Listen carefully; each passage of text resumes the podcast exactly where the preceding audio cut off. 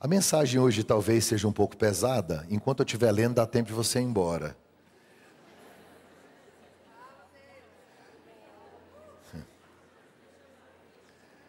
Mateus 4. A gente vai ler do verso 1 ao 11.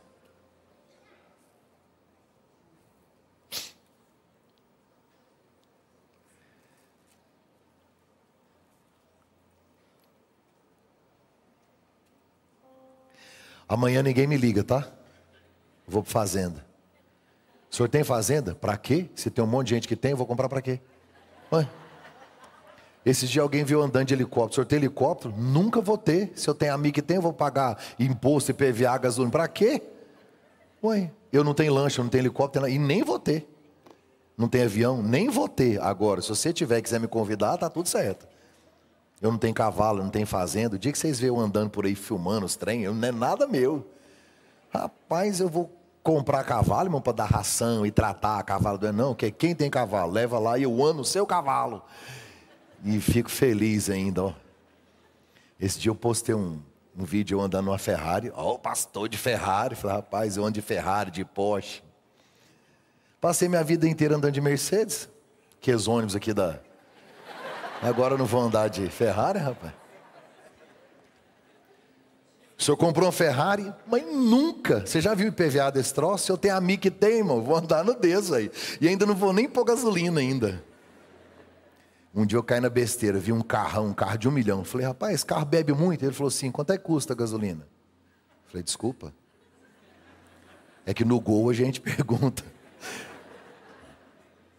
Bom demais. É bom demais ter amigo que tem, não é não? Você tem que orar. Deus te dá uns amigos que tem casa de praia, fazenda.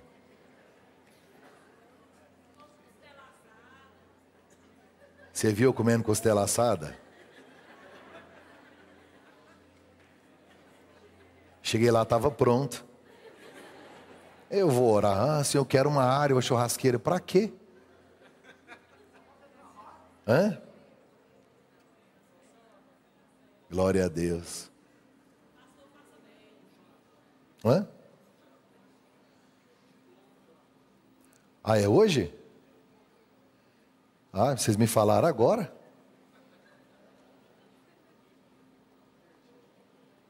Cadê a Shirley? Cadê o. Ah, se não me lembrar. É quatro cultos, querida apresentação de criança e muita coisa. Vem cá, Ruiter.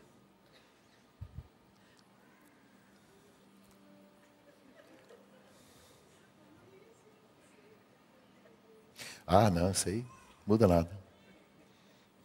Tá tudo bem? Sim. É só de oratório? É só de oratório? De todos. A Shirley Ruiter decidiram abençoar a nossa igreja, treinando pessoas, treinando para o mercado de trabalho, treinando essas pessoas para se qualificarem melhor. E nós fizemos aqui alguns cursos. Fizemos curso de Libras, curso de oratória e outros cursos especiais. Foi Libras, oratória, fiz curso de inglês, administração e, e vendas, e vendas. E algumas pessoas da igreja participaram, e eu sei que foi relevante, foi importante para elas, a gente tem testemunho do quanto isso abençoou essas pessoas. E eu queria que você que está aqui e que fez algum desses cursos e que você concluiu o curso, queria que você viesse aqui à frente, a gente quer orar por você, quer entregar para você o seu o seu diploma se você estiver aqui. Vem para cá, você que fez algum desses cursos. A Jaque está ali, professora de Libras. Ah, ah, feriado, carnaval, muita gente viaja. O Rui ministrou oratória. O que mais você ministrou? Vendas? Oratória e vendas, né? Vem, pode, pode vir para cá, acho que cabe todo mundo aqui. Vem para cá. O certificado, não sei se a gente consegue. Pode vir, pode subir, vem para cá. Glória a Deus. Parabéns aos guerreiros que ficaram até o final do curso aí. Rui, tem quem mais deu aula? Cadê o professor de inglês? Não está aí não, né? Ele não veio não, né? O professor de Libras está aí, de vendas está aí. de oratória também. Até eu fui lá na aula de oratória. Nem sei o que, que eu fui falar lá. Fui lá. Aí eles começaram a perguntar as minhas técnicas. Eu falei, sei lá. Nunca parei para pensar nisso, eu só falo. Glória a Deus por isso.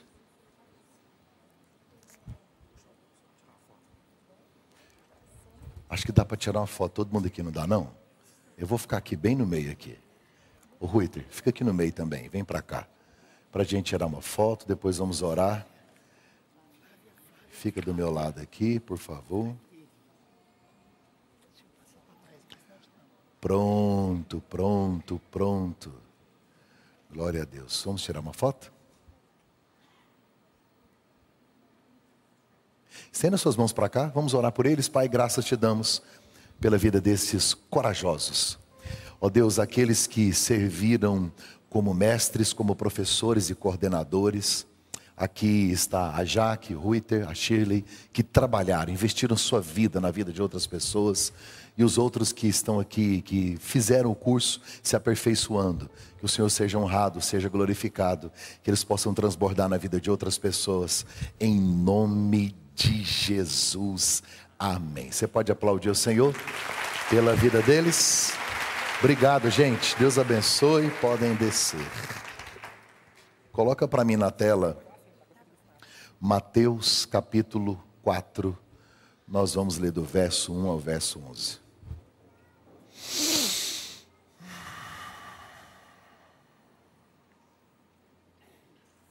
Glória a Jesus.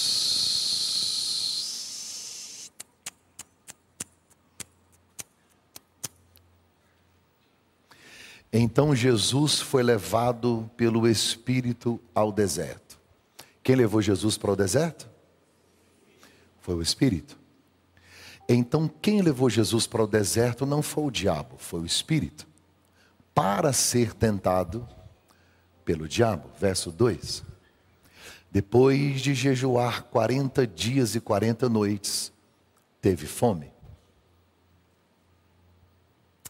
O tentador aproximou-se dele e disse: Se és o filho de Deus, manda que estas pedras se transformem em pães. Jesus respondeu: Está escrito: Nem só de pão viverá o homem, mas de toda palavra que procede da boca de Deus. Então o diabo levou a cidade santa, colocou na parte mais alta, no pináculo do templo, e lhe disse: Se és o filho de Deus, joga-te daqui para baixo, pois está escrito: ele dará ordem aos seus anjos a seu respeito, e com as mãos eles o segurarão, para que você não tropece em alguma pedra. Jesus lhe respondeu: também está escrito: não ponha à prova, ou não tentarás o Senhor, o seu Deus. Depois o diabo levou a um monte muito alto e mostrou-lhe todos os reinos do mundo e o seu resplendor. E disse-lhe: Tudo isto te darei se te prostrares e me adorares. Jesus lhes disse, lhe disse: Retire-se, Satanás, pois está escrito: Adore o Senhor, o seu Deus, e só a ele preste culto. Para encerrar, vamos ler juntos: um, dois, três. Então o diabo deixou, e os anjos vieram e o serviram. Amém. Coloca para mim o tema. Você pode ler comigo quando o tema estiver na tela. Um, dois, três. Falei agora mesmo sobre jejum e é interessante que, eu não sei se acontece com você, talvez não. Sempre que eu vou fazer uma consagração ou um propósito, é, agora a gente vai fazer de uma refeição, mas é, quando eu quero fazer um propósito mais intenso, eu retiro açúcar, eu retiro doce. Eu gosto de doce. Eu não importo com comida de sal. Carne não me faz falta, mas um pudim E aí eu faço um propósito. Eu vou ficar 15 dias sem açúcar. E os queridos e amados irmãos desta igreja, talvez, não sei se sabedores do propósito, começam a trazer à minha pessoa bolos, tortas. Mariana, perdoa.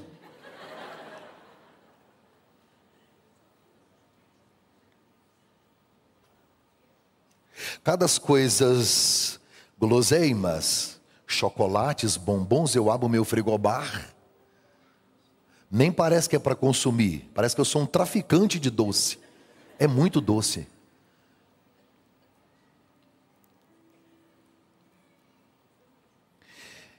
Eu não sei se você já percebeu que parece que quando você não pode, mais aparece.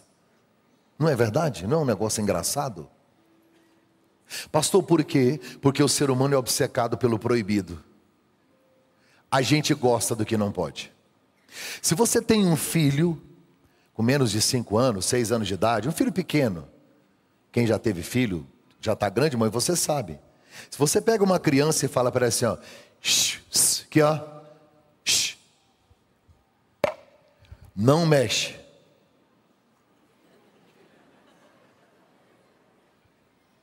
Dá abstinência nele.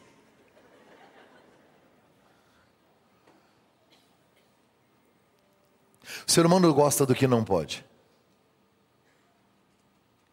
O que eu vou te contar agora é de um jeito diferente, não está na Bíblia assim, do jeito que eu vou contar. Está lá em Acrescentares, perto de Heresiastes.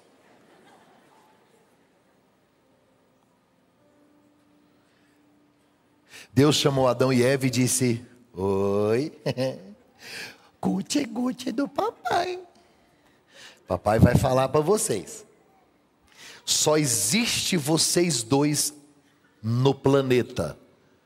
Adão e Eva. E não pode ser viadão, é Adão e Eva. Senão fica feio.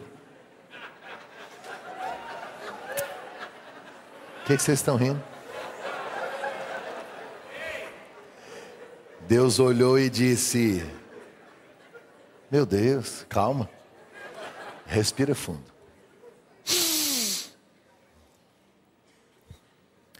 O papai fez vocês e deu o planeta. Presta atenção aqui no papai. Adão e Eva. Ó, o planeta é de vocês dois. Tem trilhões de árvores, bilhões de frutos tem fruto, fruta, verdura, legume. Presta bem atenção no papai. Tudo. O planeta. Bi, bi, bi, bilhões, trilhões. Se vocês andar a vida inteira, não vai conseguir dar a volta nesse troço. É tudo de vocês. Só tem uma fruta que não pode. Onde é que eles foram?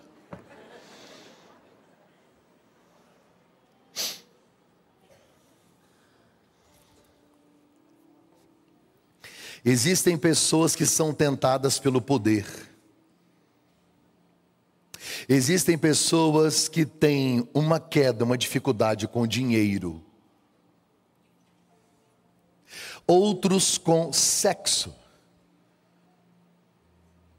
Ah, pastor, não dou conta. Ah, pastor, não consigo. Ah, pastor, olha, eu venço tudo, mas tem. Ah, pastor, não consigo, não consigo. Existe um psicólogo milenar que ele começou a estudar o homem desde quando existe Adão e Eva.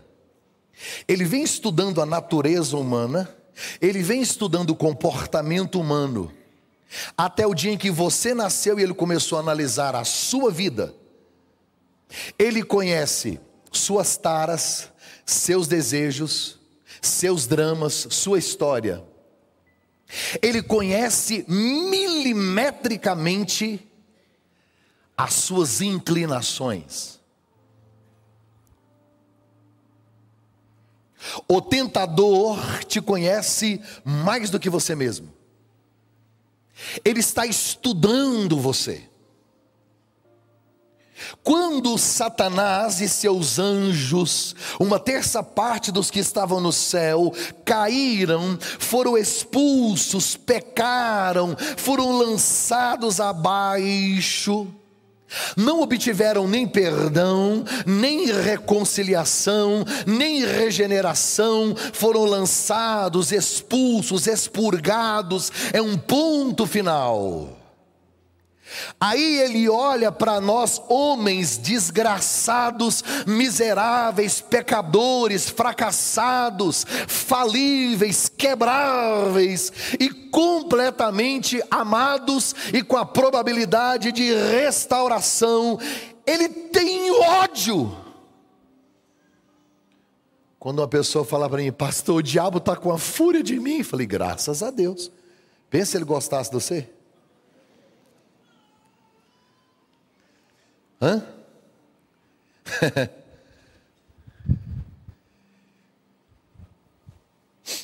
Na oração do Pai Nosso. É tão importante esse assunto que Jesus Cristo disse: não nos deixe. Ele está ensinando a gente a orar, não nos deixe cair em tentação.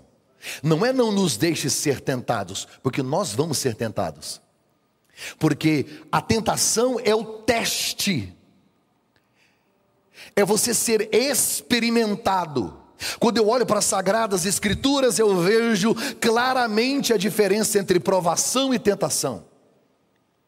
Pastor, qual a diferença entre provação e tentação? É que na tentação o diabo quer extrair o pior de você.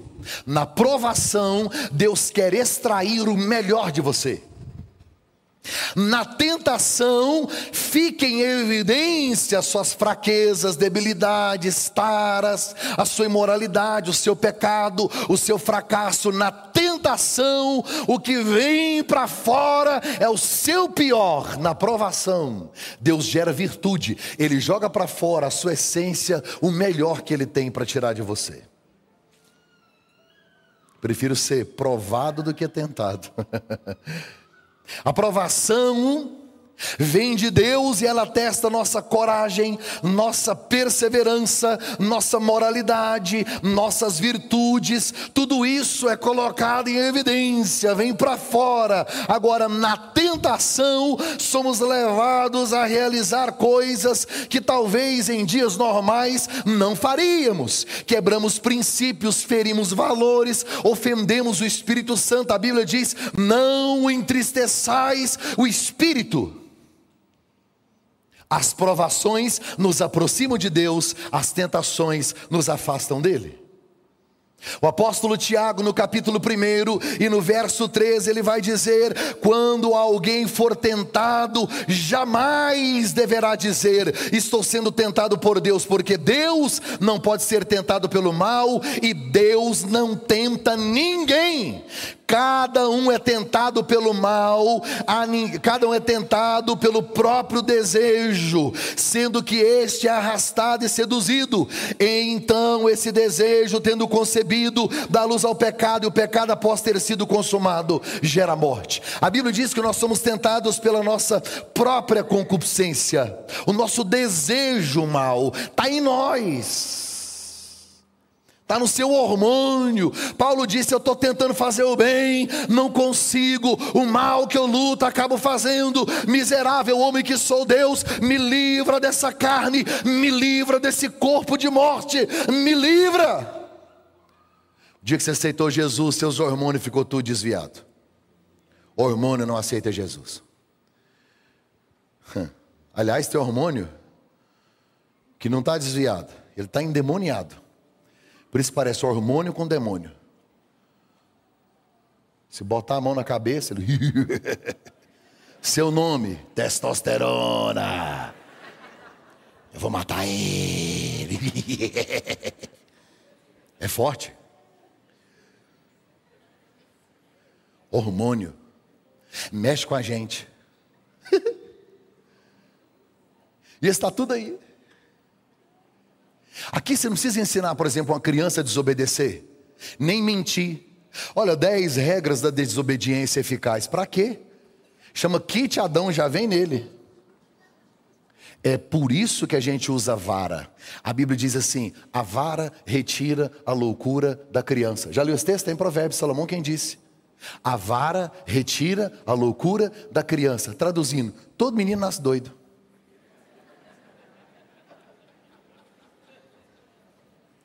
É a, a, a vara. Você não pode nem falar nisso, ela está filmando, eu vou ser preso. Passei minha vida inteira apanhando, chegou a hora de bater, não pode. Agora você pensa. Estava na vontade de bater, agora não pode.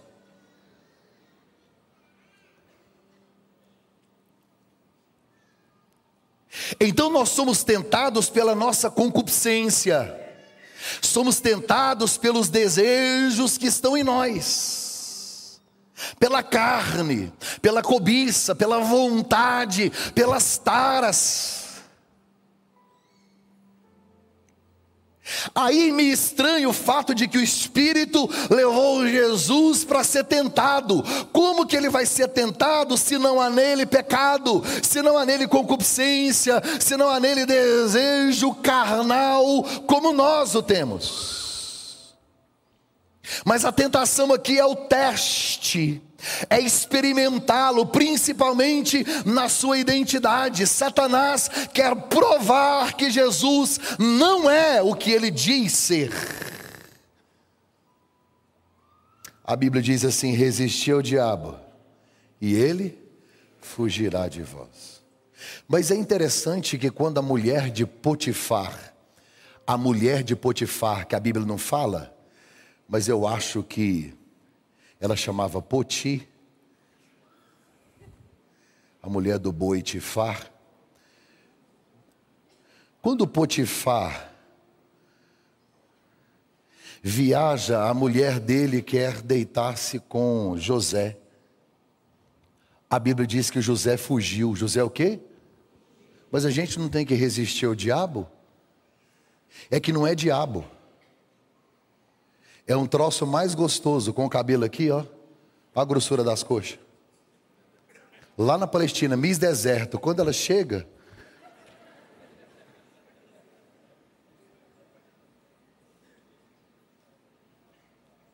José, ó, ele prefere ser um covarde vivo do que um herói morto. Ele sabe que nasceu para ser governador e não amante. José não nasceu para ser mordomo na casa de Potifar. José nasceu para ser governador no palácio do Egito.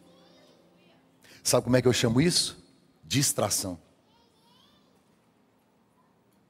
Interessante que a Bíblia diz que a mulher de Potifar insistia, insistia com ele, tentava, tentava, tentava, tentava, todos os dias. José acordava de manhã, tinha uma mensagem lá no Orkut, que o Orkut é dessa época. Ela escrevia Jô, é Jô de José. Jô. Delícia. Ah, se eu te pego.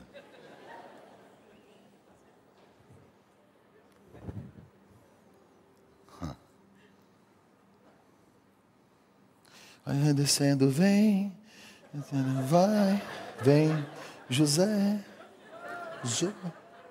Vocês estão rindo? E José todo dia, estou invisível, eu estou invisível, eu estou invisível, eu estou invisível. Ai, ai, ai. Tem gente que fica assim, do que que o pastor está falando? Esse é o nível da igreja aí. Bíblia vocês não lê não, né, seus bandos de...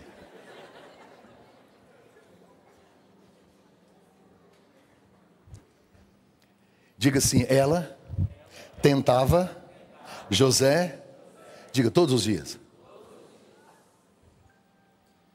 Ela tentava José todos os dias? José caiu sim ou não? José caiu sim ou não? Agora diz que Davi um dia só, um dia, que ele estava na sacada do palácio vendo a Bete, de Betseba, vendo a Bete tomar banho nua um dia ele caiu na tentação. Pastor, por quê? É simples. Diz que José foi aos aposentos da mulher de Potifar, atendendo às demandas do seu trabalho. Diz que Davi estava na sacada do palácio passeando. Passeando, era tempo dos reis irem à guerra. Como ele não está no propósito, como ele não está fazendo o que Deus planejou, como ele está com a mente desocupada, como Davi não está fazendo o que Deus determinou, ficou tão simples e fácil para ele cair na tentação. Por que, que José não cai? Porque ele não está lá passeando, ele está trabalhando, ele está servindo, cumprindo o propósito, ele tem foco, ele tem prioridade, ele tem objetivos.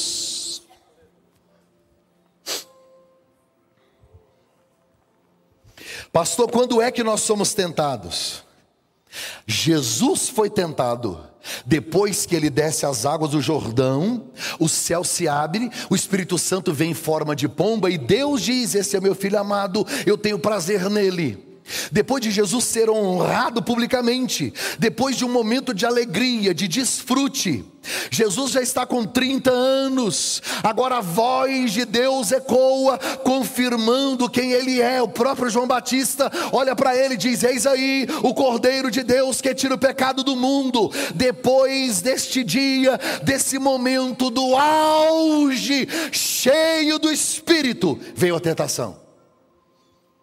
Depois de uma grande vitória, depois de uma grande alegria, depois de ouvir a voz do Pai, depois de ser cheio de Deus, depois de um culto extraordinário, depois de um milagre recebido, depois de você estar usufruindo de algo grande, maravilhoso, poderoso, uma conquista sonhada, algo extraordinário, prepare-se, porque pode ser nessa hora que ele aparece.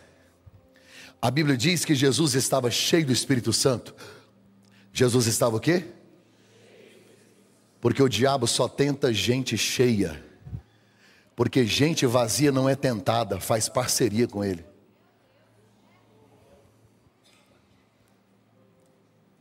Se você não incomoda o inferno, é porque você não carrega o céu. O diabo não quer derrubar quem já está caído. O diabo não precisa empurrar quem está no chão. Gente vazia não é tentada, já faz parceria.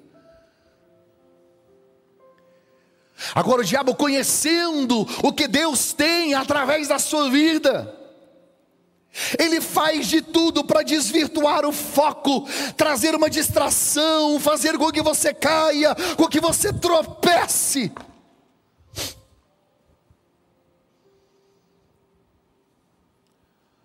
Olhando para a tentação, eu vejo Adão e Jesus, os dois sendo tentados. Adão no jardim do Éden, Jesus no deserto. Adão sem pecado no lugar perfeito. Jesus num corpo humano, no pior dos lugares, no deserto. Adão tem uma esposa para poder compartilhar, para poder fortalecer. Jesus não tem ninguém, está sozinho. Adão cai no jardim, Jesus permanece em pé no deserto, porque não tem a ver com o ambiente que você está, mas com a essência que você carrega. Para de culpar os lugares, as pessoas. Adão está no lugar perfeito. Se Satanás foi capaz de iludir Adão no lugar perfeito e tentar convencer o próprio Cristo de que ele não era filho de Deus, imagina nós. Pare de acreditar na mentira que o diabo decidiu contar a seu respeito. E é interessante que a tentação de Jesus está escrita em Mateus, Marcos e Lucas. Marcos diz que Jesus foi tentado 40 dias, não é no final, por 40 dias está lá em Marcos. Lucas tem uma outra narrativa muito especial, nós lemos hoje Mateus. Sabe, muitas coisas me impressionam, mas uma delas é o fato de que, se Jesus estava sozinho, como que as pessoas ficaram sabendo da tentação dele? Ele contou para alguém. Talvez para João, que deitava no seu peito. Talvez para Pedro, que Satanás tentou se andar com a vida dele. Quem sabe Jesus contra para Pedro. Mas eu sei que Mateus, Marcos e Lucas registram um fato, uma história de Jesus sozinho. Com quem você compartilha os segredos do seu coração? Com quem você está compartilhando suas frustrações, suas vontades mais obscuras? Eu tenho pessoas que eu atendo no gabinete, eu atendo no WhatsApp, eu falo e a gente cria um código.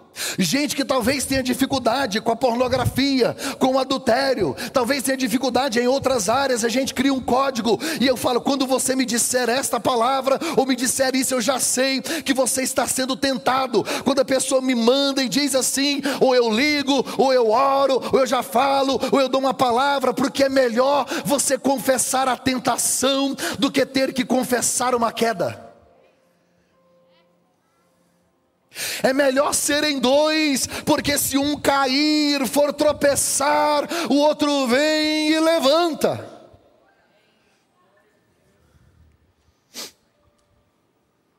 Jesus compartilhou com alguém.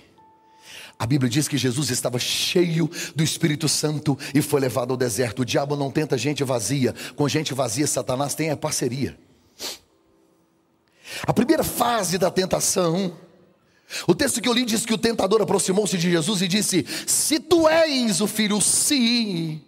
Esta condicional de dúvida, será que você é mesmo? Então, se você é o filho de Deus, manda que essas pedras se transformem em pães. Jesus disse: está escrito: nem só de pão viverá o homem, mas de toda palavra que sai da boca de Deus. Satanás apresenta a tentação de acordo com a necessidade de Jesus. 40 dias sem comer, o texto diz, e ele teve fome.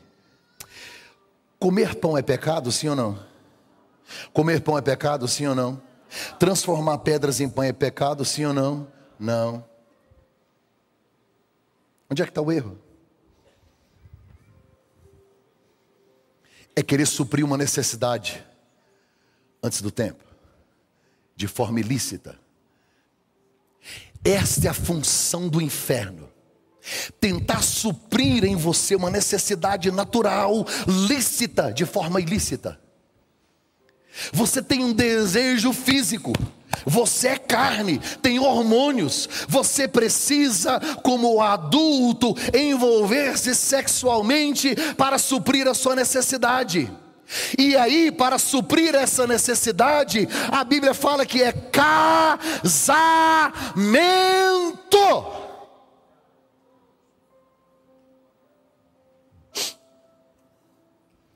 Mas aí o diabo oferece uma maneira rápida, ilícita, de qualquer jeito. Aí você vai dizer: não, pastor, mas é porque está em mim, é natural, eu sei que é, a fome é. Vontade de ter alguém para se relacionar, vontade de ter uma pessoa para compartilhar, aí entrega o coração a quem não tem um. Vive de relacionamentos abusivos vive se entregando, se vendendo, facilitando, tentando atropelar processos, abreviar as coisas. Eu quero, eu quero, eu quero. E aí o que, que o diabo quer fazer? Ele, ele só quer que Jesus antecipe, ele quer que Jesus supra uma necessidade normal, lícita, mas de maneira ilícita.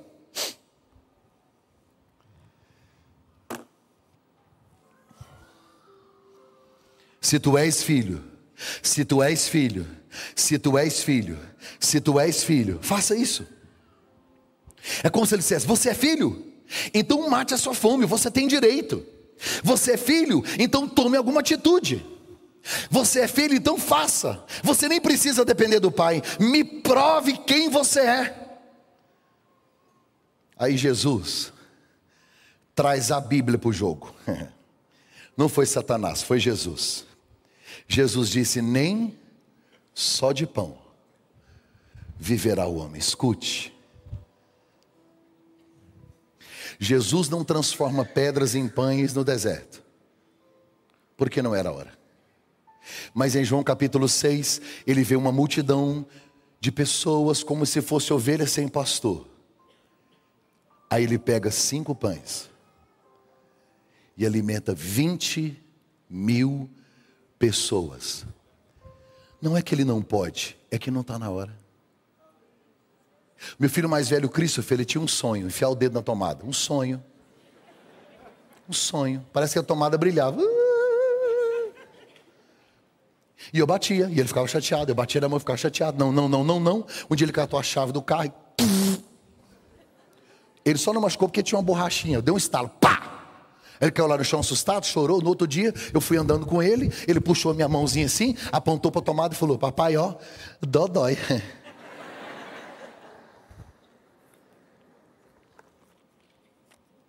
Hoje ele tem 20 anos.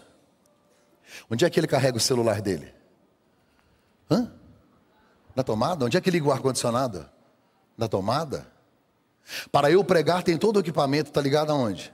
Na tomada? A TV? Na tomada? O computador? Na tomada? Sabe o que ele descobriu? Que a tomada é bênção.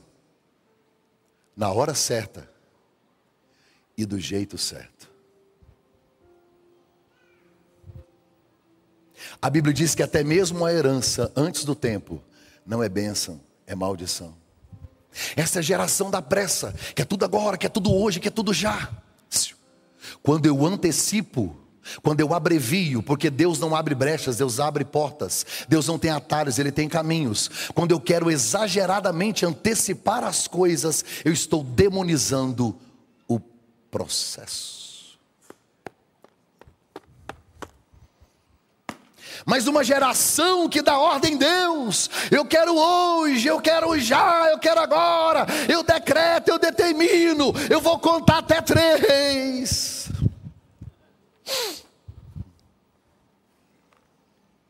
Jesus olha para o diabo, ele não cria uma filosofia ou uma doutrina nova, ele só usa o que já estava escrito.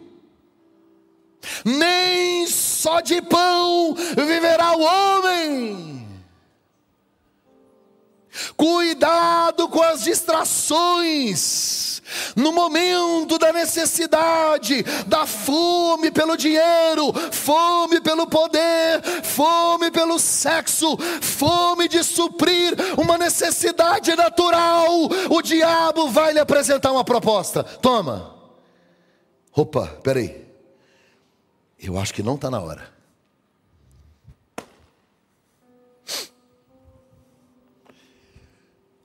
a segunda parte dessa tentação? A Bíblia diz assim: então o diabo levou Jesus à cidade, colocou ele na parte mais alta do templo, no pináculo do templo, e disse: Será que você é filho de Deus mesmo? Será? Será? Se tu és filho de Deus, então faz o seguinte: é, joga daí, se lança, pula, porque está escrito: Deus dará hoje aos seus anjos a seu respeito. Com as mãos eles te segurarão para que você não tropece em pedra alguma. Jesus disse, também está escrito: Não coloque Deus à prova, não tentarás o Senhor teu Deus. Sabe o que Jesus está dizendo? É, eu não posso pular por duas razões. Primeiro, porque você acabou de citar o texto pela metade. Porque o salmo diz assim: que ele não deixará que você tropece em pedras no caminho, diga caminho. Então Deus vai cuidar de mim enquanto eu estiver no caminho e não quando eu estiver me lançando em buracos.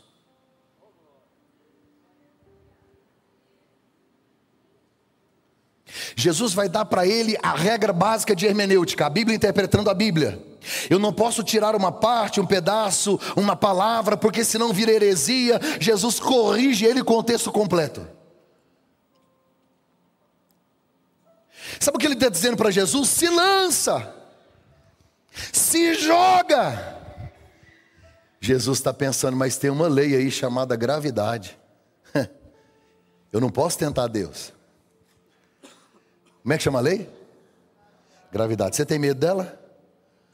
Tem. Se você não tivesse medo dela, você subir num prédio 10 andar, falou, vou tentar. I believe I can fly. Vai voar, vai dar. Não, não vai não. Não vai não. O suicídio é um princípio do inferno. Lançar-se, jogar-se, com a ideia de que anjos virão, que algo vai acontecer, é tentar ao Senhor. Satanás quer que Jesus se jogue, de maneira irresponsável. Não é para você seguir no caminho e ao tropeçar, Deus estende a mão, seguindo no propósito, ao tropeçar, os anjos vêm, não. Está dizendo para ele: se joga, se lance, sem saber a vontade, sem perguntar, ele só se joga. Ei. Quantas pessoas se matando porque têm se lançado, se jogado em negócios errados, sem saber a vontade de Deus se lançaram a projetos que não estão debaixo da vontade de Deus. Deus não mandou, Deus não ordenou, Deus não deixou, Deus está em silêncio e eu me lanço, eu me jogo, vou para o fundo e digo: Deus, cadê o Senhor? Pessoas que se lançam em relacionamentos errados, em negócios errados, em coisas que Deus não está. Não se jogue.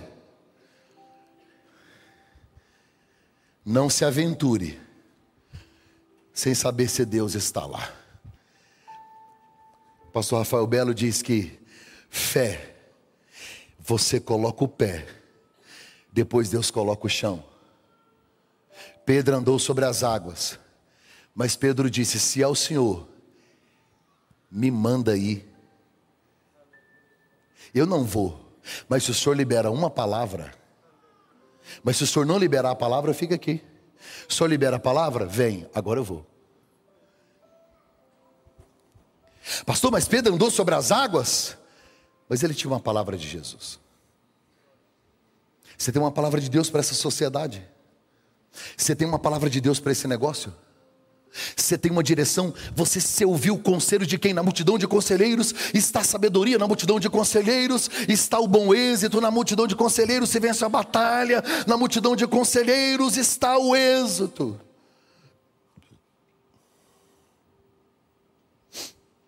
Na primeira tentação, o diabo diz: converta pedras em pães. Você precisa se alimentar. Cuide de você. Seja egoísta. Não pense no propósito. Pense em você. Na segunda tentação, ele disse: se joga. Tudo dele é extremo. Todo excesso esconde uma falta. Vai, pula. Tira a própria vida. Sempre que você se lança em algo de forma imprudente, sem a direção de Deus, o resultado é trágico. O diabo deturpou a palavra.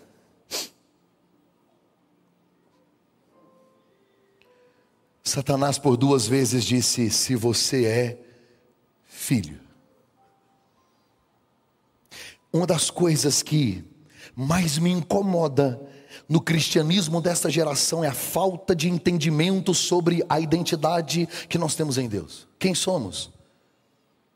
Porque na primeira e na segunda tentação o diabo insiste: você é filho, você é filho. Você vai ver que na terceira ele não fala mais nada. Ele nem fala nisso mais. Porque ele sabe que não vai conseguir convencer Jesus. Ele também já entendeu. Ele quer colocar em xeque a filiação de Jesus. Só que quando ele olha para Jesus e diz assim: será que você é filho? Jesus está tranquilo, porque ele sabe quem ele é. Porque antes dessa tentação, Jesus estava lá no batismo, o céu se abriu e o próprio Deus disse: Este é o meu filho. Deus nunca vai te levar para o deserto, sem antes te dar a sua identidade. Só que o diabo está mentindo e você está acreditando. Olha para cá. Vou abrir um parênteses. Eu já volto para o texto. Olha aqui, ó. abri um parênteses. Eu estou indo para Lucas, capítulo de número 15. A parábola que você conhece como a parábola do filho pródigo. O menino está no chiqueiro, vendeu tudo, acabou com tudo, gastou dinheiro absolutamente. Ele vai voltar para casa. Quando ele chega em casa, ele, pai, eu quero ser servo. Eu quero ser servo. A palavra grega é doulos, é o escravo da orelha furada. Eu quero ser servo. Ele está dizendo o pai, eu quero trabalhar descalço. O pai diz: traz sandália. Hum. Sabe o que, que o pai está dizendo? Você pode nunca mais querer ser meu filho, mas eu jamais deixarei de ser o seu pai. Para Deus não existe ex-filho. Para Deus tem filho pródigo. Ex-filho não, filho é filho. Olha aqui para mim. Meus filhos não precisam ser obedientes para eu amá-los, eu vou amá-los de qualquer jeito. São filhos. Eu sei que nossos pecados nos afastam de Deus, a gente pode entristecer o espírito, mas não existe ex-filho. Talvez nós estejamos é perdendo a oportunidade de estar à mesa com o pai, festejando e comendo o bezerro cevado, enquanto estamos com os porcos comendo lavagem e alfarrobas do chiqueiro. Aí você olha e diz: tá coitado, tá na desgraça, tá na miséria, tá caiu, caiu em tentação, tá per... coitado, é um lixo. Tá comendo com porcos, mas é filho. Deus está falando com alguém aqui. É filho, é filha, é filho, é filha. Em Mateus 3, diz que quando Jesus batizou, que ele saiu da água, os céus se abriram, aí viu o Espírito de Deus descendo como pomba, e uma voz do céu disse: Esse é o meu filho amado, eu tenho prazer nele. A Bíblia diz que nós somos sacerdócio real, nação santa, povo adquirido, nós somos filhos. A Bíblia diz que nós somos herdeiros. Deus diz assim na Bíblia: Vocês são meus. Ele veio para que a seus, os seus não receberam, mas a todos quantos o receberam, deu-lhes o poder de serem feitos de se tornarem filhos de Deus aos que nasceram, não de descendência natural, nem da vontade da carne, nem da vontade do homem, mas aqueles que nasceram de Deus. Escute, se o diabo te jogou no chão e mentiu para você que você não é mais nada, Deus está dizendo hoje: você pode estar tá caído, você pode estar tá quebrado, você pode estar tá no lixo, mas você ainda é filho, filha.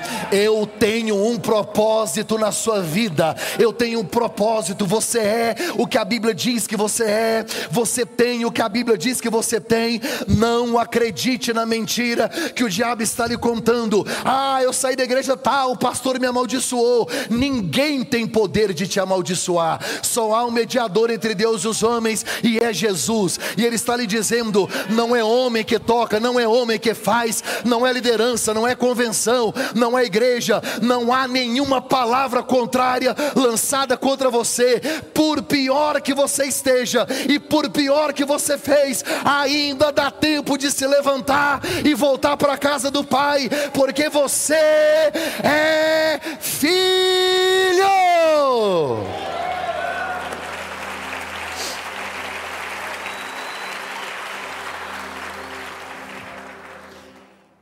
Na primeira fase, transforme pedras em pães. Na segunda, pula daí. Na terceira, levou Jesus a um monte muito alto e mostrou os reinos do mundo. Olhe para mim. E o seu esplendor, o seu brilho, coisas lindas. Tudo isso te darei se você me adorar. Prostre, ajoelhe. Aqui ele nem fala se você é filho. Ele leva Jesus a um lugar alto e mostra o resplendor.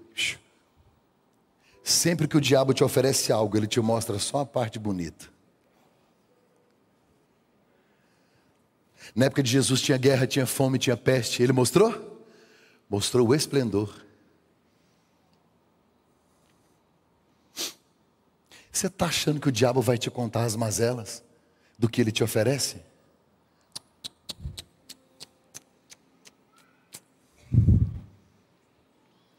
Se um cara que hoje está na sarjeta, vomitado, fedido, sujo, bêbado, embriagado, não consegue se libertar. Se ele conseguisse, há 10 anos atrás, ver essa cena, ele não teria tomado o primeiro copo de cerveja.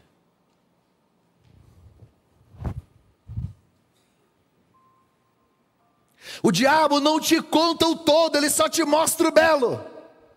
Ele te mostra o cheiroso, ele te mostra o prazer, ele te apresenta aquilo que te faz bem, aquilo que te apraz, mas ele não vai te mostrar o lado negro, obscuro, estranho, que marca, que machuca. Ele vai te oportunizar estar com alguém, satisfazer-se sexualmente, você ter prazer por 15 minutos, 20 minutos, você vai ter um senso de liberdade no adultério, mas ele não te mostra o câncer espiritual que está na sua família, a morte dos seus filhos, o sonho deles sendo destruído na sua família, ele não te mostra. Porque o salário do pecado é a morte. Deus apaga pecados, mas não apaga consequências.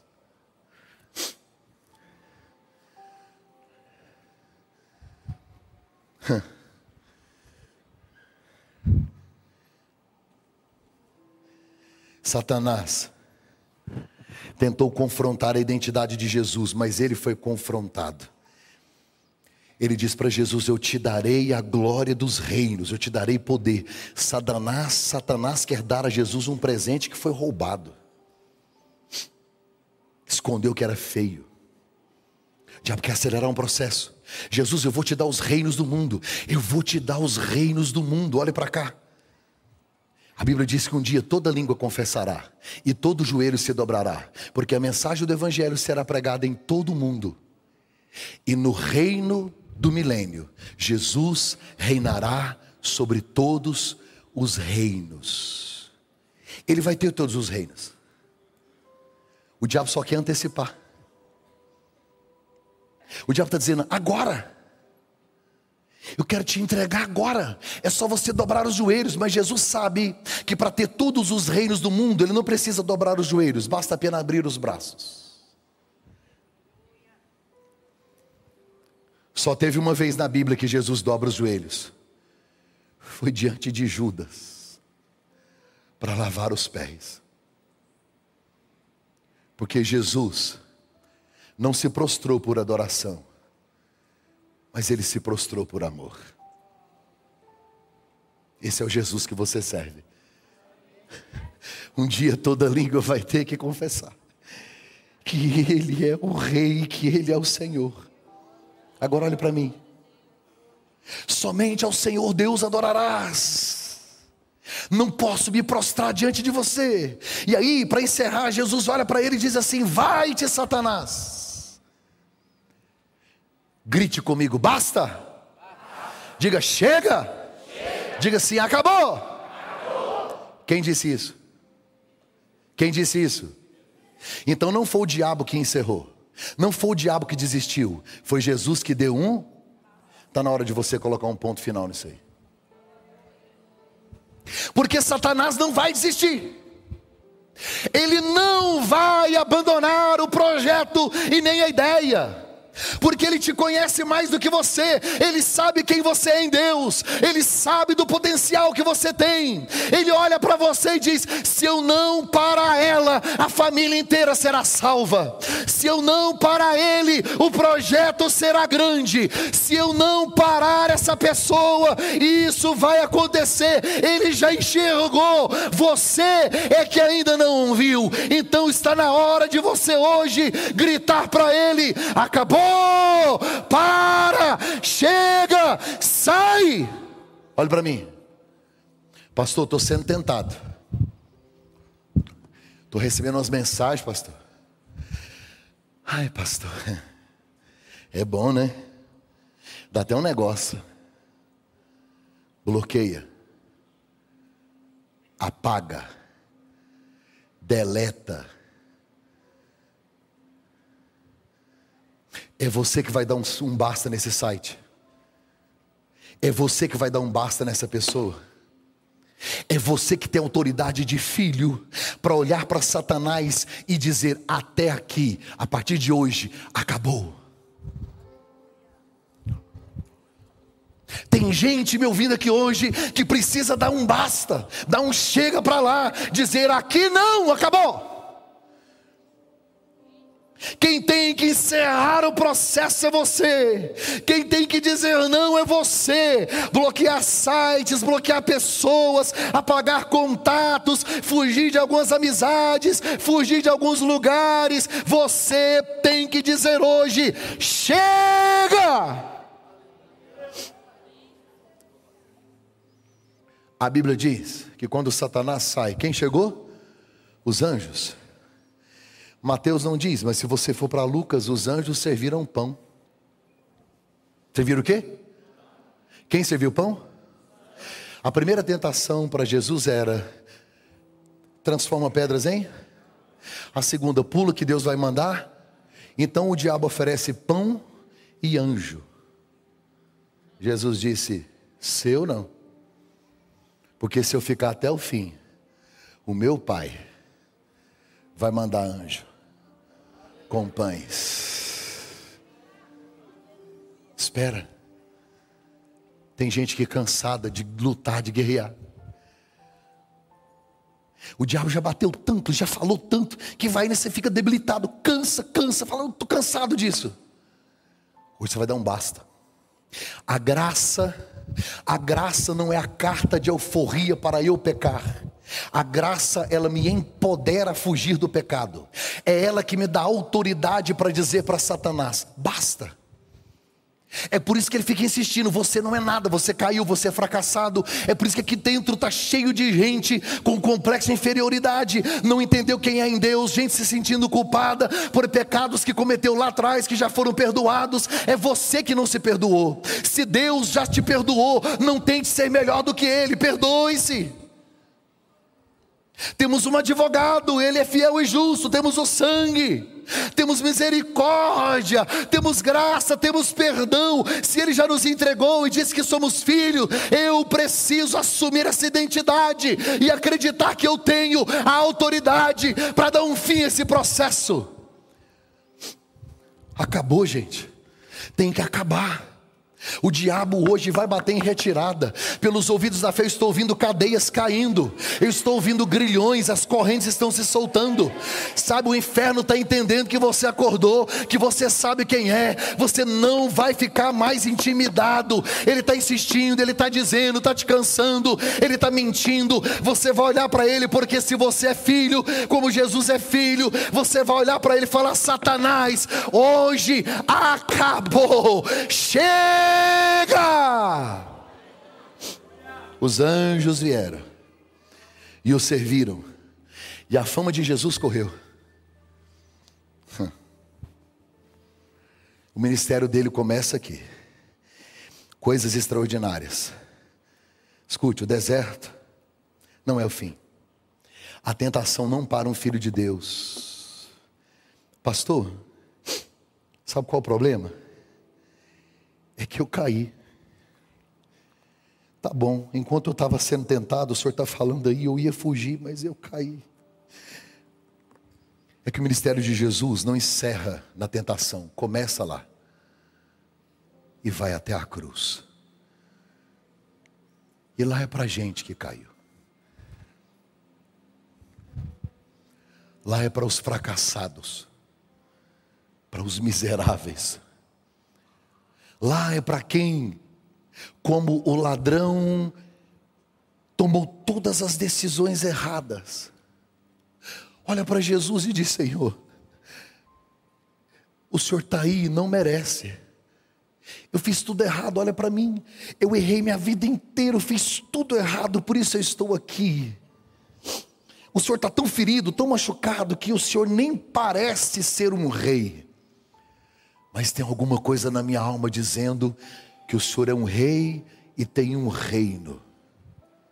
Eu fiz tudo errado. Mas o Senhor tem coragem de me levar para lá?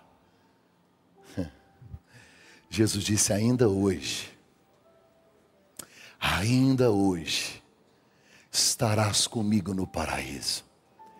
Porque uma decisão certa que você toma por Jesus anula todas as decisões erradas que você tomou até aqui. Você é filha. Você é filho. O diabo não vai mentir mais para você. Não vai dizer que você é um fracassado, que você é derrotado que você divorciou e vai ficar nessa o resto da sua vida, que você só merece esse tipo de gente, que você não vai prosperar, não. Ele fica mentindo o tempo inteiro. E hoje você vai rejeitar esta palavra, você vai dar um basta para ele, o inferno vai te ouvir.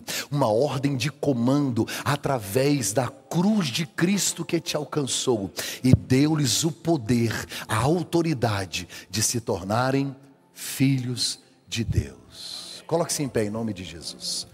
Meu tempo esgotou. Feche os olhos. Você não vai parar. O deserto não vai te parar. A tentação não vai te parar. O inferno não vai te parar. A mentira do inferno, a mentira do diabo não vai parar você. Nada vai parar você. De olhos fechados. Eu sei que tem gente aqui que está cansado, está cansada. Se você pudesse, você jogava tudo fora. Porque você já cansou de lutar. Só que hoje, nós é que vamos dar um grito de basta. Porque o filho venceu. Para que todos os filhos vencessem. Para que todos os filhos vencessem.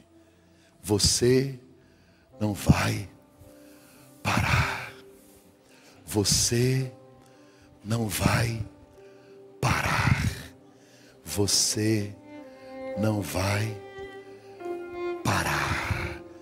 Você não vai